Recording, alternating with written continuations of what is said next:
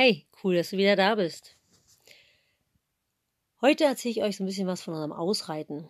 Ich hatte ja in der letzten Folge erzählt, dass äh, nachmittags, so gegen 4 Uhr, wenn mein Vater von der LPG gekommen ist, äh, wir ausreiten waren. Wirklich jeden Tag. Und ich hatte dann nach der Schule die Pferde und die Tiere alle versorgt und habe dann auch teilweise die Pferde schon gesattelt gehabt. Und dann sind wir losgeritten. Ähm, der Simpel, der ja dann mittlerweile nicht mehr mein Pferd, sondern das Pferd von meinem Vater war, der war ja so ein bisschen äh, übermotorisiert, möchte ich das jetzt mal nennen. Ne? Das habe ja schon mal erzählt, der hat mit meinem Vater perfekt zusammen harmoniert. Ne? Mein Vater mag ja auch mehr so die höheren Geschwindigkeiten und äh, das kam dem Simpel immer sehr entgegen. Also waren die beiden ein Dream Team. So, und ich habe ja vorher immer so da vorne auf dem Hals gesessen bei meinem Vater, fest umklammert, Luft angehalten und dann ging das los. Und hatten wir, wie gesagt, diesen Moritz gekauft. Ähm, und der Moritz, der hieß nicht nur Moritz, der war einfach auch ein Moritz. Der hatte das echt faustig hinter den Ohren. Ne? Viele von euch, die ältere, die ältere Generation, haha, die kennen den Moritz ja auch noch. Der war ja dann doch berühmt, berüchtigt, der Sack. Ähm, der äh, war als Jungpferd schon genauso, wie ihr den als Alten kennt. Ja, von dem will ich euch heute mal so ein bisschen was erzählen.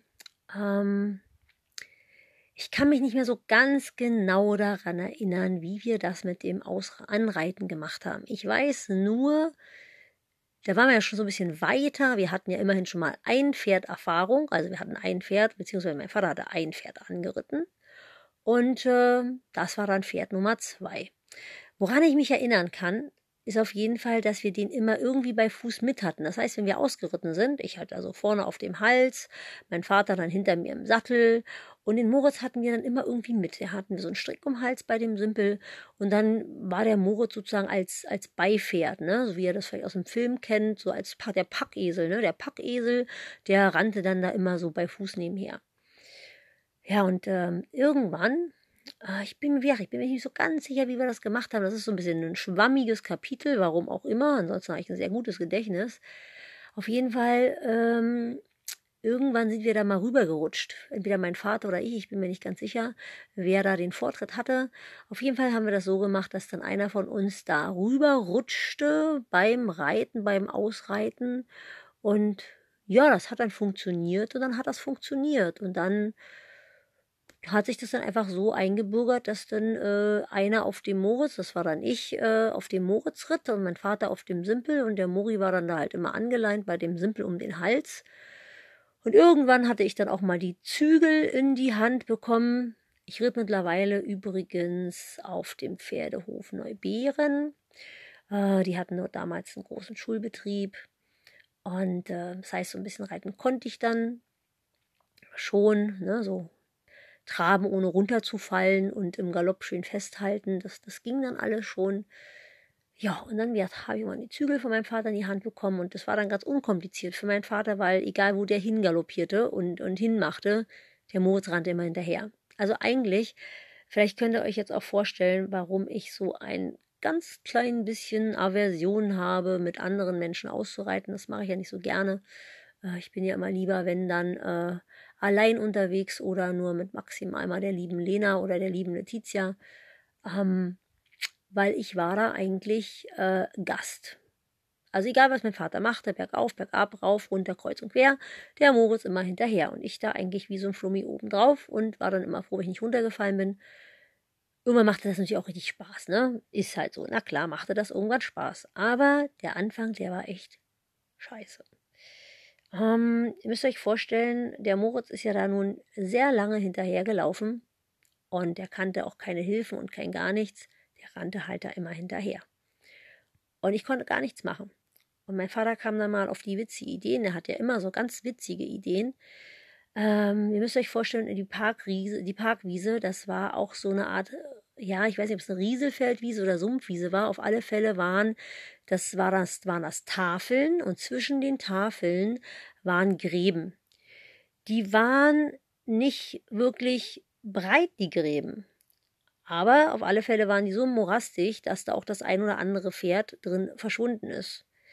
Ja, das ist auch wirklich äh, ähm, keine Lügengeschichte.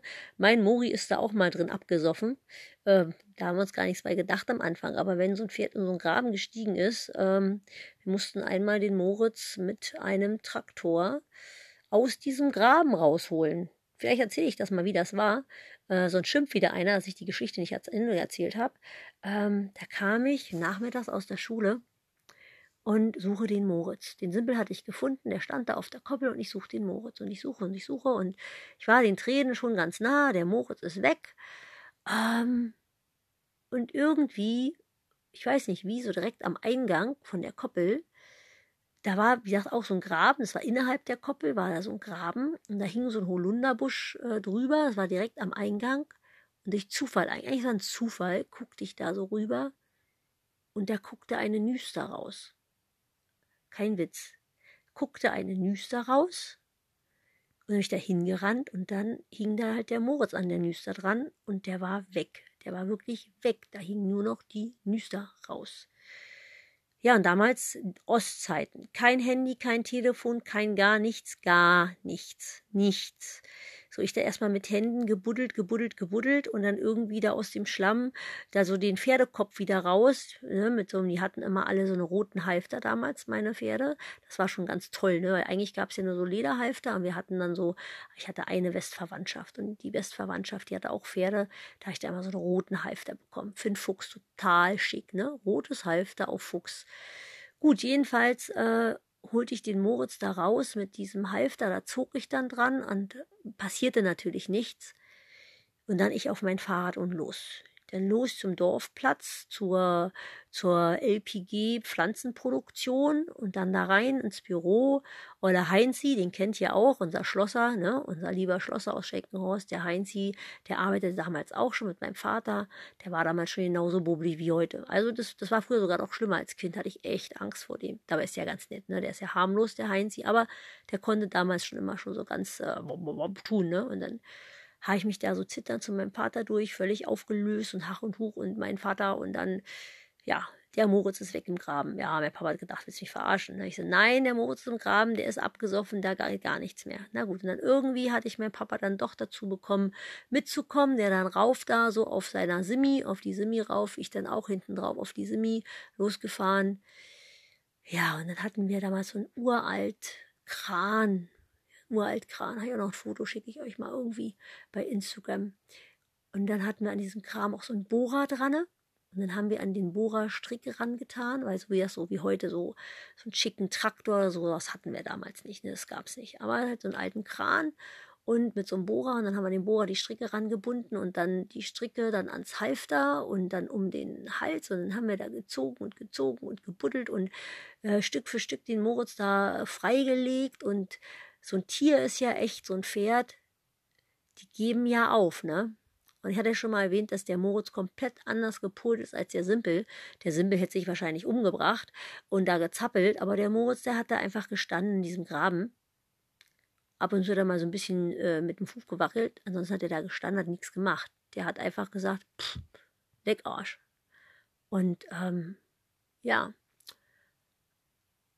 den haben wir dann, wie gesagt, da irgendwie versucht rauszuziehen und der war überhaupt nicht kooperativ. Das, das war ganz schlimm. Den mussten wir da buddeln und dann kam dann noch der Ulf vorbei. Der hat da auch noch mit angefasst und dann irgendwann kam er an den Bauch von dem Tier, haben dann den Strick um den Bauch und keine Ahnung. Irgendwann hatten wir dieses Viech da mal draußen. So, und das also zu den Rieselfeldgräben. Die sehen nicht tief aus und nicht breit aus. Ja, die sehen harmlos aus. Aber die haben es echt in sich. Das war auch nicht das einzige Mal. Ich erinnere mich gerade, wir hatten dann, das war dann schon zur Wendezeiten, da hatten wir so die ersten Einsteller da hinten auf der Parkwiese. Da ist uns das nochmal passiert. Da haben wir nochmal so ein Pferd in so einem ganz kleinen Graben, das ist da einfach versunken. Und äh, danach haben wir dann wirklich die Gräben, dann hatten wir gelernt, dann haben wir dann die Koppeln kleiner gemacht, die Gräben ausgekoppelt und dann ähm, haben wir denn daraus gelernt. Ne? Ähm, ja, zurück zu dem Tag und dem Graben. Der Papa kam auf die wunderbare Idee, über so einen Graben zu springen. Wie gesagt, das sah immer so aus, mein Vater galoppierte los und ich dann halt einfach hinterher. Und wenn mein Papa bremste, bremste dann der Moritz und wenn er nicht bremste, bremste er nicht. Und mein Vater galoppierte so über die Parkwiese. Das waren bis nach Hause vielleicht. Wer weiß, wo in Stahnsdorf die, ähm, dieser äh, Bus, äh, Waldschenke heißt das Ding, genau, wo die Waldschenke ist, da in der Höhe von der Waldschenke, da war der Graben. Und ähm, am anderen Ende der Parkwiese unser Unterstand. Oh ja, das wird anderthalb Kilometer sein oder sowas. Jedenfalls hüpfte mein Papa dann leichtfüßig über diesen kleinen Graben, der es in sich hat, und der Moritz machte eine Vollbremsung. Der sprang nicht. Und mein Vater galoppierte weiter. Oh, der guckte sich einmal um und dann galoppierte der halt weiter, ne? Und galoppierte weiter und galoppierte weiter. So, und der liebe Moritz, der hatte ja, wie gesagt, die Vollbremsung gemacht und dann lief der drei Meter nach links und drei Meter nach rechts. Drei Meter nach links, drei Meter nach rechts. Äh, antäuschen, springen, drei Meter nach links, drei Meter nach rechts. Und das in einer Panik, könnt ihr euch ja vorstellen, ne? wenn so ein Pferd normalerweise immer so einem anderen Pferd hinterher rennt und dann ist der weg und er galoppiert weiter. Ne? Macht das mal mit euren Pferden im Gelände. Ha, ha, ha, ha, ha.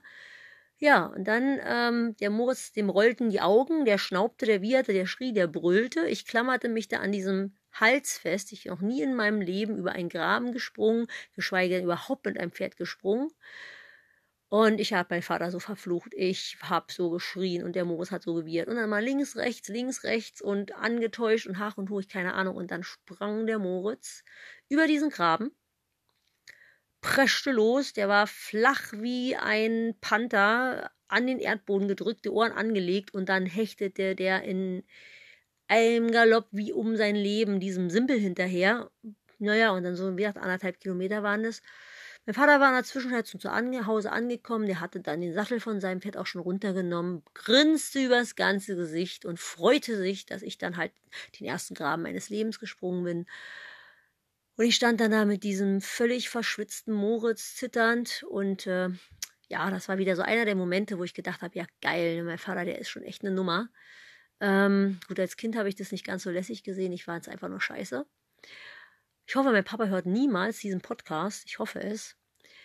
Ja, jedenfalls ähm, war das mein erster Sprung mit dem Moritz.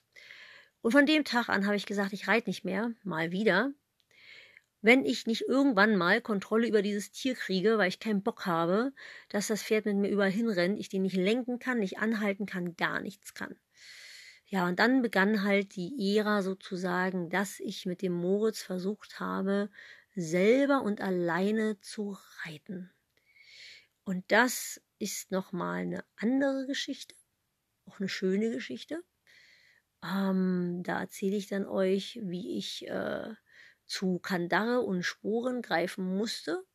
Und nachdem das nicht half, ähm, mir Knieschütze anbaute. Ja, warum das so ist, wie das erzähle ich euch dann beim nächsten Mal. Und ähm, wir hören uns bald. Eure Nicole.